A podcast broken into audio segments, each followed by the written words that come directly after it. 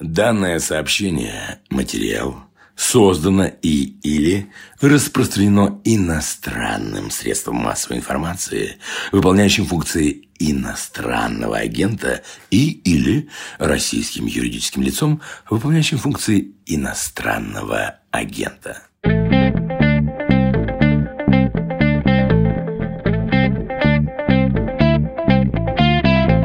Здравствуйте, у микрофона Владислав Горин. Это «Что случилось?» почти каждый будний день в 2021 году я говорил, что это подкаст о новостях, которые долго остаются важными. Сейчас в каникулы можно отвлечься от новостей, прикинуть, что к чему в нашем мире и, простите за трюизм, подвести итоги года. Будем это делать с социологом Львом Гудковым, доктором философских наук, научным руководителем объявленного в России иностранным агентом Левада-центра. Здравствуйте.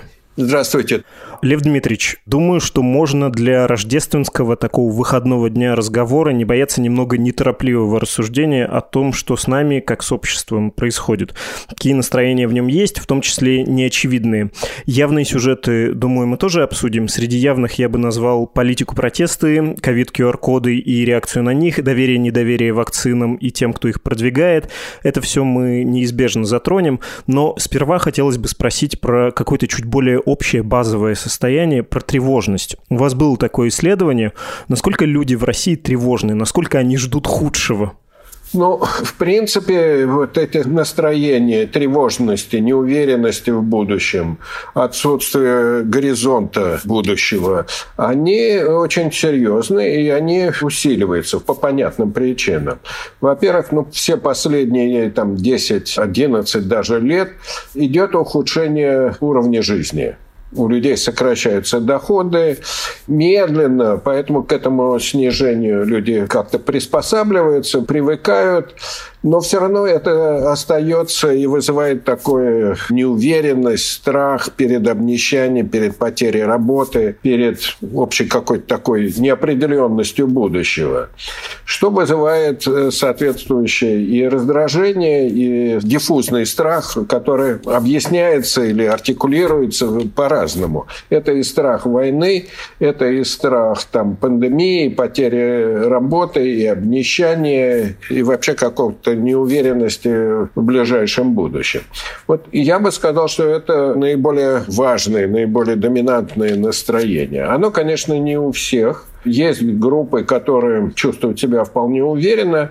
Две категории можно назвать. Это чиновники, которые очень оптимистично смотрят на будущее, уверены в себе, уверены в системе и вообще чувствуют себя вполне комфортно и хорошо. И это молодые люди.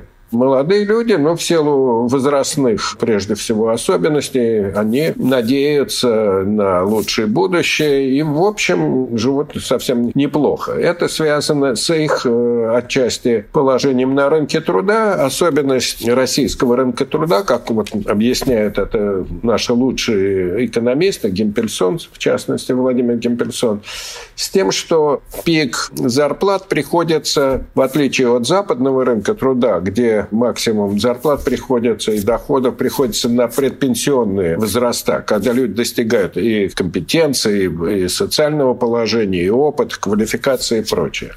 У нас в силу вот такой деформированности нашего рынка, у нас это приходится на возраст 32-35 лет, потому что молодые заняты в тех секторах, куда старшие не идут. Это прежде всего сервис, это торговля, высокие технологии, коммуникации, финансы, и прочее. Там, где требуется новый совсем тип мышления.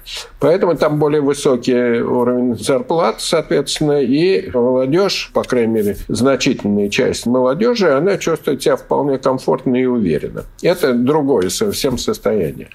Но основная масса населения как раз очень встревожена, особенно женщины женщины среднего возраста, имеющие детей и чувствующие особенно ответственность э, за детей, вот они встревожены и с трудом справляются со всеми этими страхами. Страхи усилились в последние месяцы или там полтора года. Это страхи перед войной, прежде всего, нагнетание военного такого психоза, риторики и все разговоры о конфронтации с Западом, войны с Украиной, они создают такой хронический фон после 2014 года. Это то, во что превращается прежняя эйфория, прежняя патриотическая мобилизация. Сегодня это прежде всего страх.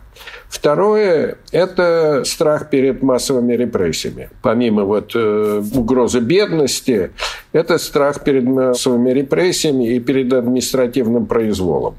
Ну, это тоже не надо объяснять, потому что репрессии идут, сажают там блогеров, журналистов, идет такое подавление, усиливается цензура, принимаются репрессивные законы, и это тоже волнообразно расходится по всему обществу. Ну, плюс пандемия, конечно. Пандемия добавляет э, сюда свое действие. Ну, во-первых, прежде всего, конечно, она бьет по частному сектору, сектору занятости. В меньшей степени она отражается на снижении доходов работников государственных предприятий и организаций. А частный сектор, конечно, очень уязвим и сокращается. Поэтому это дополнительный фактор такой неуверенности. Ну, плюс еще опасность заражения хоть люди и хорохорятся, и говорят, что они не боятся, но это не статичный процесс. Мы зафиксировали несколько таких волн страха перед заражениями, перед пандемией в самом начале эпидемии в прошлом году. Потом, после некоторого успокоения, осенью новый всплеск. И сейчас немножко снижается. Но все равно очень большая часть людей все-таки боится. Боится заражения, боится смерти, потому что информация о тяжелых последствиях заболевания и количество смертей, оно распространяется. И это тоже создает такую ситуацию диффузного неуверенности, нестабильности, страхов и прочее. Нервный год 21, но при этом вот это нервное состояние, оно насколько у людей связано с жизнью конкретно в России? Потому что тоже я помню ваш опрос про 22%, то есть каждый пятый в России человек, 22% опрошенных сказали, что они готовы уехать из страны навсегда на постоянное место жительства в другую страну, но 77% при этом сказали, что нет, мы хотели бы остаться здесь, и это была довольно высокая степень уверенности. Ну, то есть, если на динамику смотреть, это небольшой подъем, но он не драматический. Не так, чтобы люди решили, что в России все настолько плохо, что я уеду. Плохо в их ощущении примерно везде, нет, миграционное настроение – это показатель вот как раз внутреннего дискомфорта. Это нереальные мотивы уехать, потому что реально какие-то действия предпринимают, но это доля процента. По более-менее надежным экспертным оценкам уезжают примерно 70 тысяч в год. Это все-таки промили какие-то, а не проценты. Но показатели готовности, или точнее мысли о том, что хорошо бы уехать из этой страны, они отражают как раз внутреннюю дисгармонию, несогласие и с политическим курсом, и чувство неблагополучия в этой стране. И они характерны, конечно, для более образованной, для более молодой части населения. В принципе, в 90-х годах, когда ситуация была гораздо хуже, вот такого рода настроения, они характерны были для примерно 11-12% населения. Сегодня они поднимаются, там, вот, как вы сказали, там, до 20 и выше иногда. Это состояние умов, это общественные настроения, а не реальное действительно желание уехать. Я уже не буду говорить, какие сдерживающие факторы этого, но в целом действительно представление о том, что в других странах жизнь и более обеспеченная, и более здоровая, и более защищенные от произвола администрация, это действительно такое представление, оно чрезвычайно устойчивое и широко распространенное. Тут никаких иллюзий нет. Европа, Запад, Соединенные Штаты, они представляют собой такое идеализированное состояние всего того, чего хотели бы россияне иметь у себя, но понимают, что никогда не будут жить так, как в Европе. Поэтому это скорее ориентир, такой ценностный ориентир, чем реальное действие. Ну и понятна динамика. 11% в 90-е против 22% в нынешнее время тоже очень показательно. Мы с вами говорили в начале 2021 года про Навального, про протестные настроения. Тут что-то за этот год изменилось. Что собой представляет сейчас политический, в том числе протестный запрос? Вы довольно много в последние годы давали интервью, в которых говорили про то, что протест э, меняется, он не исчезает, и да, есть э, накопленный потенциал, но он проявится не так, как нам кажется, он проявится нелинейно. Повторю, может быть, немножко вопрос вопрос, изменилось ли что-то в 2021 году и что собой сейчас представляет этот заряд? Ну, протестные настроения или мотивы выхода на улицу с протестами, они очень распространены. И действительно, они находят вот эти вот настроения, недовольство, желание выразить свое несогласие, они действительно очень высоко распространены. Гораздо выше, чем это было там несколько лет назад. Но в отличие от того, что было, скажем, ну, даже два года назад или три года назад, готовность лично участвовать в этих акциях протеста, она резко снизилась. Просто резко. Я бы сказал, что в последний год мы имеем расходящиеся два тренда. Настроение недовольства растут – готовность участвовать и выходить на улицу, активно заявлять о своих претензиях к власти, она снижается. И это связано с двумя совершенно очевидными вещами. Репрессивными действиями властей против протестующих, оправдываемые ковидом и пандемией. Понятно, что несмотря на все неудовольствие политикой властей, особенно в определенных э, областях, таких как здравоохранение, экономика и прочее, страх перед репрессиями, он резко вырос, очень резко вырос, примерно в полтора раза за последние полтора года. Страх перед возвращением к массовым репрессиям и страх быть жертвой полицейского вот такого насилия, он очень усилился. И он стал вполне реальный, потому что после разгрома штаба Навального... Штабы Навального как общественные организации признаны экстремистскими и запрещены на территории России. Говорю это по требованию российского законодательства. И подавление демонстраций в его защиту, арестов блогеров, возбуждение целой серии таких манипулятивных и фальсифицированных уголовных процессов, люди действительно начинают бояться очень сильно. И это снижает собственную активность порождая и безнадежность в той части общества, которая недовольна действиями властей.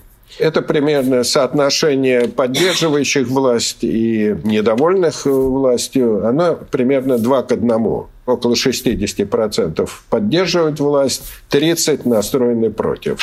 Но вот эти 30% они отличаются тем, что не просто нарастают такие депрессивные настроения, связанные вот с очень мрачными прогнозами, но и пониманием, что власть разрушает все основания для гражданской солидарности, разрушает коммуникативные связи между разными группами, блокирует возможность э, поддержки и организации вот этой части общества.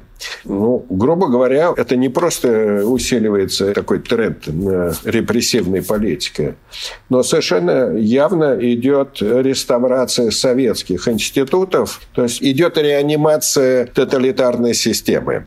И это вот очень важная вещь. Тоталитарные системы, даже не в смысле массовых репрессий, там, возвращения к ГУЛАГу, а в смысле исходного понимания того, что такое тоталитаризм. Это распространение контроля государства на те области, в которые оно не должно вмешиваться. Собственно, и это и есть тотальное господство. То есть это области и морали, культуры, религии, там, частной жизни, экономики, науки, спорта и прочее. Все становится объектом управления и контроля государством. А, соответственно, все, что шевелится, сопротивляется этому, это объявляется либо иностранными агентами, либо врагами национальными, предателями пятой колонны и так далее что грозит, естественно, и репрессиями. Поэтому совершенно не случайно, что число реальных действующих организаций гражданского общества за последние там, несколько лет сократилось по разным оценкам больше, чем на треть. Люди это понимают, и когда мы видим ту атаку, то давление на мемориал, желание уничтожить его, то это приобретает, конечно, совершенно символический смысл. Вынужден сказать, Международный мемориал был сначала признан в России иностранным агентом, указывает по требованию властей, а недавно ликвидирован по решению суда. И совершенно не случайно многие говорят о том, что Россия все ближе и ближе к модели, которая представлена там классическим фашизмом. Я хотел вас уточнить про вот этот э, репрессивный потенциал, про опасение репрессий. Понятно, что если ты молодой человек и читаешь новость про Моргенштерна, который то вернется, то не вернется из-за границы, и как Бастрыкин под лупой через монитор наблюдает за этим исполнителем, ты, наверное, сделаешь какие-то какие-то выводы. Понятно, если ты сильно вовлеченный в политические события или гражданскую активность человек, ты тоже следишь за судьбой мемориала, но большая часть наших с вами соотечественников, она все-таки очень часто не интересуется тем, что происходит для них. Э, нередко это бывает открытием, и они думают, что вот серьезно, так можно. И в этом году я часто слышал удивление про то, что какие-то там QR-коды вводят, и принудительная вакцинация, а нас не спросили, а еще там выборы, да, вроде подделали делали. Ну, то есть хочется сказать, а вы где последние 10 лет были, в какой стране? Насколько люди вот обширное количество людей, большая масса людей, живущих в России, понимает, что за любого рода недовольство тебе может точечно прилететь. Насколько это действительно сдерживающий фактор? Это правда так глубоко проникло, ну, слово страх, да, тут подходит, вот это опасение государственного воздействия на тебя или нет? Многие просто считают, что, ну, не очень страшно, или а что я могу изменить? Это скорее апатия, чем опасение. Вы правы, но то, что мы называем апатией, или точнее пассивностью, отчуждением от политики, нежеланием участвовать, это действительно очень характерное и очень распространенное умонастроение. Но если просто в количественном выражении, страх перед э, массовыми репрессиями вырос, как я уже говорил, там примерно с 18-20% э, до 40%. Это очень существенный рост. Точно так же вырос примерно в такой же пропорции, хотя чуть ниже, это страх перед административным произволом. Но я хочу сказать, что за 20 лет путиновского правления репрессии стали систематическими. Просто в силу короткости социальной памяти мы обращаем внимание, что сегодня иностранными агентами обзывают организации или средства массовой информации и прочее. Но забываем о том, что был разгон НТВ и ОРТ в свое время, введение цензуры, ликвидация местного регионального самоуправления. То есть, собственно, федеративная структура в России, она практически исчезла. Это раз. Во-вторых, ну, давайте вспомним репрессии против фермеров, которые протестовали против захватов. Это локальные, конечно, вещи, но это было. Против дальнобойщиков, против сектантов, которые выдавлены совершенно. Потом против исламистов, э, свидетелей Иеговы и так далее, и так далее. Это поле репрессий, спектр репрессий, он постоянно расширяется и захватывает все новые и новые. Просто в силу какой-то общественной слепоты мы фиксируем только вот на последних репрессиях. А то, что это носит систематический характер, это трудно укладывается в голове, не осознается, но отмечается вот общественным мнением как тренд. Бессознательно люди чувствуют это расширение. Просто откладывается в памяти именно вот ужесточающий характер внутренней политики. Ну и, наконец, просто поскольку никакого контроля над полицией нету, а власть, напротив, делает все, чтобы обеспечить некоторую профилактику массовых выступлений протеста, Понимаете? Не надо обязательно убеждать людей. Само создание такого монстра по численности равного всем сухопутным войскам в России, это люди понимают, что раз это создается, значит, это направлено против кого-то. И опять-таки, если вернуться к нашим данным, то постоянные исследования, они указывают на очень высокий уровень повседневного диффузного насилия, произвола полиции. По нашим данным, 25% каждый год сталкиваются с незаконными действиями полиции. А 10% они прошли через пытки или угрозу пытки, что, вообще говоря, в международном понимании и есть тоже пытка угроза пытки, это приравнивается к физическому насилию.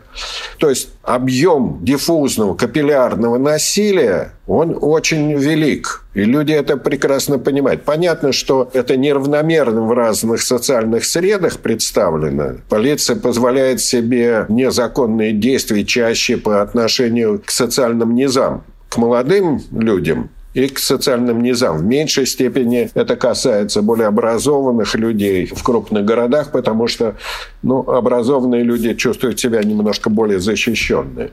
Но вот это вот насилие, оно очень характерно. И оно как бы фоновое это не какой-то конкретный факт, а это накапливается, накапливается и создает то, что, собственно, и является общим мнением. Когда очень трудно указать источник, это не отдельный факт, а это у людей откладывается в сознании, что это общая практика такая. И люди, естественно, не имеют возможности не обратиться в суд, потому что понимают, что суд не будет их защищать. В случае, когда возникает конфликт между бюрократией или там, представителями государства и отдельным гражданином, в 80% люди считают это заведомо проигранным. Поэтому возникает вот это сознание «надо терпеть». Жить трудно, но надо терпеть. Или, как называют это психоаналитики, выученная беспомощность. Когда сделать ничего нельзя, ну, так или иначе приходится жить с этим, изворачиваться, обманывать, приспосабливаться. Но других возможностей нет. Вы говорите, что там 80% не могут сняться и уехать в другую страну. Поэтому вот это вот вынужденное терпение, адаптация к насилию, она чрезвычайно сложные процессы аморализма и такого цинизма порождает. Да, печальный вывод. Мне тоже, когда всплыла история с пытками во ФСИН, ну, совершенно уже невозможно в этот раз. Этот чудовищный архив э, ГУЛАГу нет. И под конец года Дудь делал фильм про пытки в полиции. У меня была эта тоже не веселая мысль про то, что, как ни парадоксально, это только работает э, на руку, в том числе тем, кто пытает. Ну, то есть, если вы настолько страшны, и если вам за это вообще ничего не бывает, это рождает не возмущение, а вот какую-то совершенную безнадегу уже. Это печальный, печальный тоже эпизод из 2021 года. Это интересные такие, ну, в социологическом смысле, механизмы извращенного сознания. Когда сделать ничего нельзя, то сама по себе травматическая ситуация постоянного напоминания и говорения об этом – и в некоторых случаях эта агрессия переносится на тех, кто начинает об этом говорить. И напротив, происходит такой вот перенос собственной беспомощности на воображаемую фигуру лидера, который может навести порядок, у которого можно найти защиту и так далее. Поэтому из собственной слабости возникает эта общая потребность в наведении порядка, в, в сильном лидере и так далее, который может защитить. Смотрите, в этом году много вспоминали, ну, поскольку была десятая годовщина протестов на Болотной, тех э, далеких, уже э, бесконечно далеких по ощущению времен. Тогда был вот этот момент, когда прошли выборы, они, по мнению многих, были нечестными, и люди вышли, поскольку им показалось, что это все страшно несправедливо. В 2021 году ситуация с Навальным многих побудила выйти и сказать, что, ну нет, так с людьми нельзя поступать, это несправедливо. Ситуация с пытками могла бы, наверное, быть таким триггером. Ситуация с...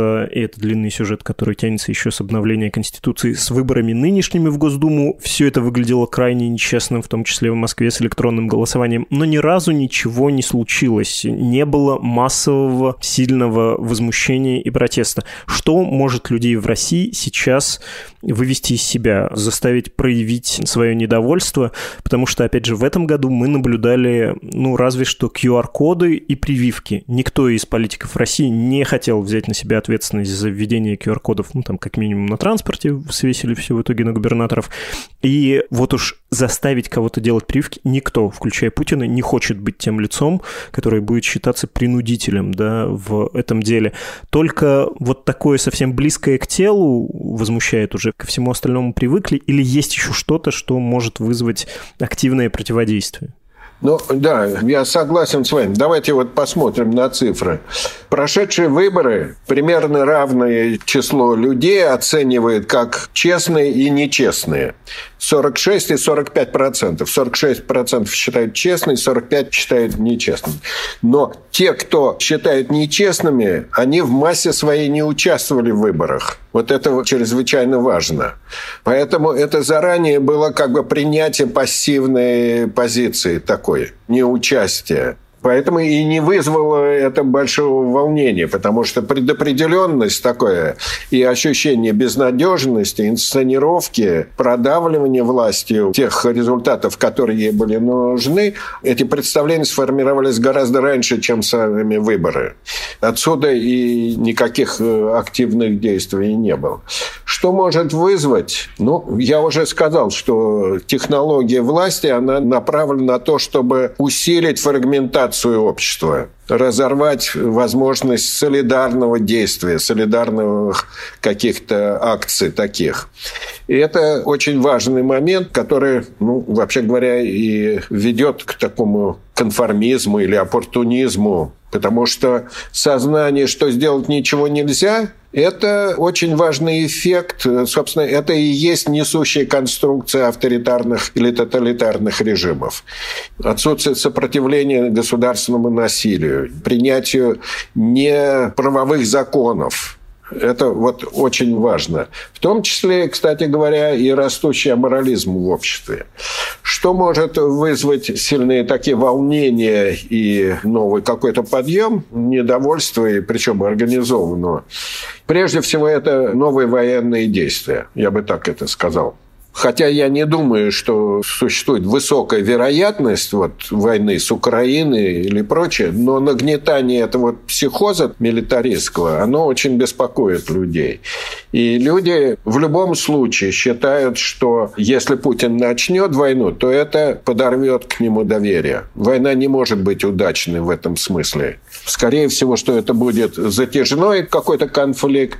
И логика здесь такая. Вместо того, чтобы заниматься внутренними проблемами, вы э, играете в геополитические игры, занимаетесь э, перевооружением армии, хотя мало кто, собственно, непосредственно грозит нам. Это вот очень важные обстоятельства.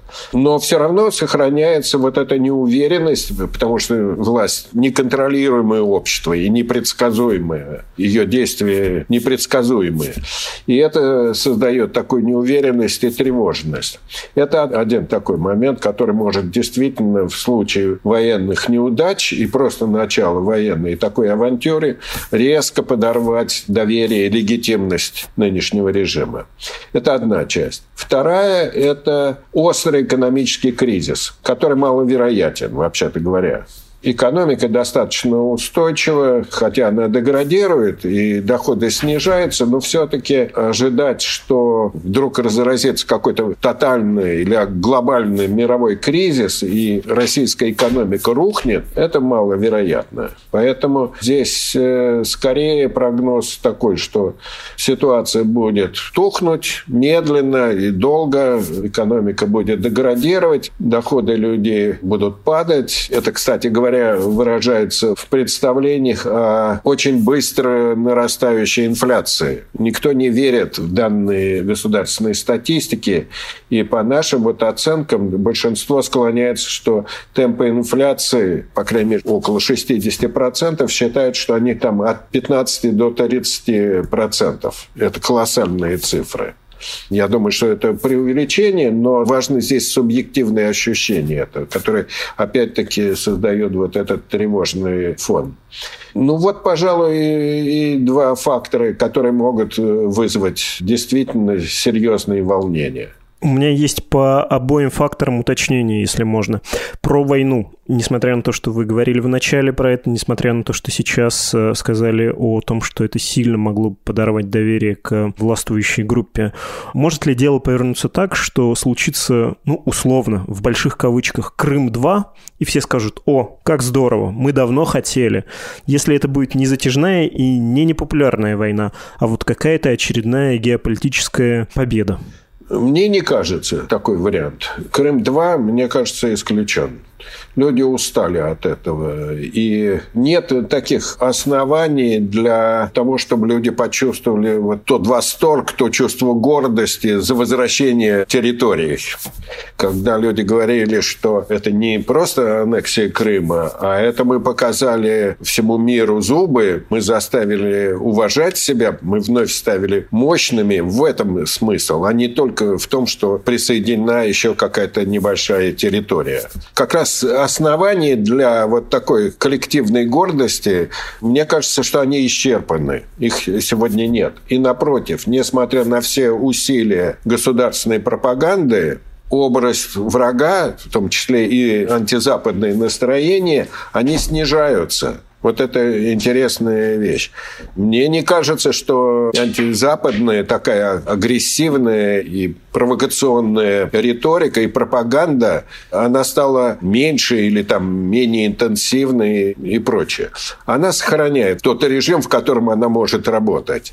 Но восприятие ее, эффективность ее, доверие к ней, оно падает именно потому, что люди устали от этого и не хотят больше этого слушать. Нельзя сказать, что она совсем исчезла, но, по крайней мере, по последним замерам, во всяком случае, нарастает позитивные отношения и к э, Соединенным Штатам, и к Евросоюзу, и к Украине, как это ни странно. То есть это и есть свидетельство, симптомы неэффективности или там ослабления, то, что люди перестают воспринимать эти аргументы. Это вот некоторый предел. А если это так, если я прав в этом смысле, то, соответственно, и оснований для коллективного возбуждения, такого новой волны, но их нету. И люди не хотят. В ситуации медленного такого ухудшения положения вещей не до символических успехов. Люди хотят, чтобы власть, государство занималось повседневными проблемами. Это очень важно. С социальными проблемами в первую очередь. Здравоохранением, пенсионными, там, э, обеспечить условия для бизнеса и так далее. Про соцполитику как раз второе уточнение. Весь 21 год цены росли, еще в 20-м начался этот рост, и, очевидно, он в 22 году продолжится, и в том числе потому, что там есть глобальные факторы, мировая инфляция, ничего не поделаешь. Но случилось нечто новое, кажется, в последние пару лет в России, когда государство продемонстрировало не риторический, а настоящий патернализм. Показало, что оно может быть сервисом, инструментом для социальной социальной поддержки. Оказывается, не нужно никуда ходить, ни в какой собес заполнять никакие бумаги, тебе на карточку придет 10 тысяч рублей, если ты относишься к какой-то незащищенной категории. Формируется ли запрос на другую социальную политику? Злой человек скажет на новый патернализм. Мне так кажется, что еще мало дают, могли бы давать побольше. Ну, в общем, другие требования к государству. А, так вы, оказывается, можете. У вас вот это вот все разговоры про профицитный бюджет, это не абстрактно. Вы прямо можете мне прислать денег. Ну, давайте еще здесь что-то такое растет, это фиксируется? Ну, 70% по нашим данным получили какие-то выплаты. Это, конечно, мизерные выплаты, но учитывая бедность нашего населения, особенно в провинции, в малых городах, в сельской местности, это воспринимается я не могу сказать с благодарностью, но с некоторым удовлетворением. Хоть что-то. И это, конечно, работает все-таки на позитивные отношения к власти. По крайней мере, несколько смягчает то недовольство, которое сохраняется. Патернализм, ну, патернализм никуда не исчезал. Просто что мы называем патернализмом? Если вся политическая культура у нас – это остатки распадающегося социалистического сознания и непременного понимания, что государство должно обеспечить определенный уровень жизни, там, жильем, бесплатным э, медициной, образованием, обеспечить какие-то гарантии существования – то это никуда не уходит. Люди хотя понимают, что государство много обещает, но мало делает, и, скорее всего, обманет, но никаких других идей, в том числе и понимания, что все зависит от нас самих, Нельзя сказать, что этого совсем нет, но это характерно там для 15, 20, максимум там 22% населения.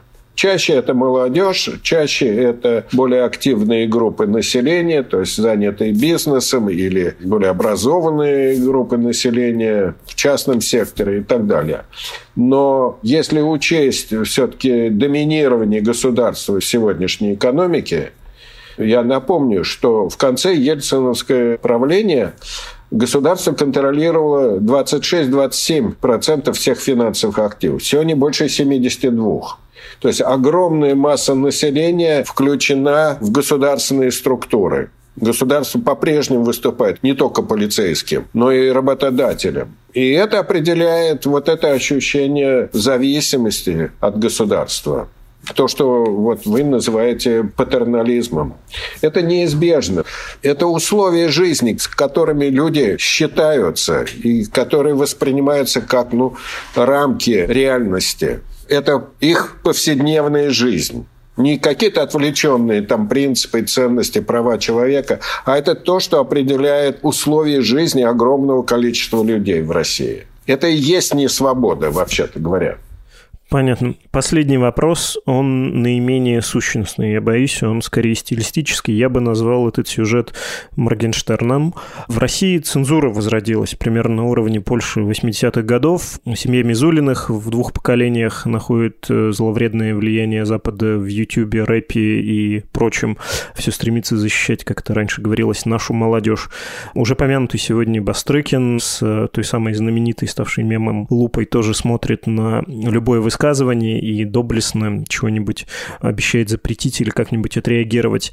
Вот это вот все рагу из синей птицы, как называлось в прошлую эпоху, это все отвечает хоть какому-то общественному запросу. Вот это очень консервативное, хотя это какой-то, кажется, выдуманный консерватизм, запрещение чего-то поблескивающего хотя бы чуть-чуть. Нет, люди, конечно, хотели бы другой жизни. Вообще говоря, такое несколько идеализированное представление о демократии, оно воспринимается как наиболее оптимальное устройство жизни в России. 60% хотели бы демократического устройства в России политического устройства. Но никакой готовности добиваться этого собственными усилиями нету очень грубо можно сказать, сделайте нам демократию, и мы будем очень довольны. Потому что с демократией так или иначе ассоциируется и высокий уровень жизни, и социальная защищенность, и правовое государство, и ограничение там, полицейского произвола, и прочее-прочее, очень многие хорошие вещи. Но готовности добиваться вот этого, она очень низкая в этом смысле. И я могу сказать про нашу работу уже больше 30 лет. Вначале мы думали, что поколение молодых людей, свободные от того, что поздние брежневские годы, в конце социалистической эпохи, вот свободные от этого, они и будут чувствовать себя иначе, более либеральные, более свободные, более инициативные и так далее. Отчасти это так потому что молодые люди более толерантные, более гуманные, более предприимчивые и прочее. Но мы видим, как воспроизводится вот эта советская культура. Потому что базовые институты остались фактически нереформируемыми. Это прежде всего политическая полиция, это зависимый от власти суд, и это массовая школа, которая воспроизводит все советские мифологемы и идеологемы. То есть работают социализационные институты. И молодежь особенно вот ранние возраста, они настроены действительно более либерально. Но молодые люди, вступая в жизнь, оказывается в конфликте с существующими нормами поведения, правилами поведения. И это создает довольно сильные в начале напряжения и конфликты, но примерно к 25 годам, когда люди начинают работать, обзаводятся семьей, появляются дети, они вынуждены принимать правила игры для взрослого мира. И возникает эффект такого цинизма, ломки, убивающий тот очень важный момент идеализма и ценностей, надежды на другое. Конечно, молодые люди очень сильно отличаются. Они более амбициозные, они более ориентированы на успех, на карьеру, на более высокие стандарты потребления. Они свободно ориентируются в новых технологиях и в интернете, социальных сетях и так далее но никаких других источников представления за это время не появилось. Поэтому верхний слой коллективных представлений остается вполне советским, великодержавным, имперским. Можно сказать, что он медленно размывается, но этот процесс очень медленный. И именно поэтому пропаганда так эффективна, что она все-таки затрагивает вот этот слой советских представлений, который сохраняется и у молодых людей. Не надо думать, что антизападничество – это только навязанные вещи. Они воспроизводятся всей системой социализации, воспитания, обучения. Ну и, в частности, и пропаганды, конечно, потому что люди могут не доверять тому, что телевизор говорит о росте цен или там о проблемах медицины но у них нет никаких э, возможностей проверить то, что говорит пропаганда о заговоре против России, угрозе НАТО и так далее. В этом отношении они могут либо отстраниться, либо принять эти утверждения. Понятно. Спасибо вам большое, Лев Дмитриевич. Спасибо. До свидания. Мы говорили с социологом Львом Гудковым. Напомню, что он доктор философских наук и научный руководитель Левада-центра.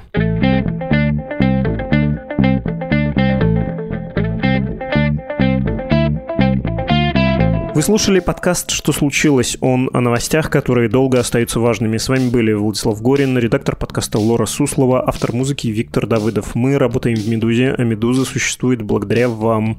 По всему было ясно, что весной прошлого 2021 года издание должно было быть закрыто из-за финансовых проблем, вызванных иноагентским статусом, но вы сказали свое «нет», и теперь даете нам средства на работу. Ну, то есть вы пошли прямо против правительства? Какие вы вольтерьянцы? Лично для меня без всяких шуток, это главное, самое фантастическое, самое поразительное событие 2021 года. Не устаю говорить вам спасибо и хочу сказать это еще раз. Спасибо огромное. Вроде так просто, но вы выразили свою позицию и продолжаете это делать каждый день. Всем, кто хочет присоединиться к сообществу людей, для которых важна «Медуза» и этот скромный подкаст, пожалуйста, заходите на страничку support.meduza.io. Там мы принимаем пожертвования, точнее, там есть инструкция, как это лучше сделать. Спасибо за внимание и до встречи.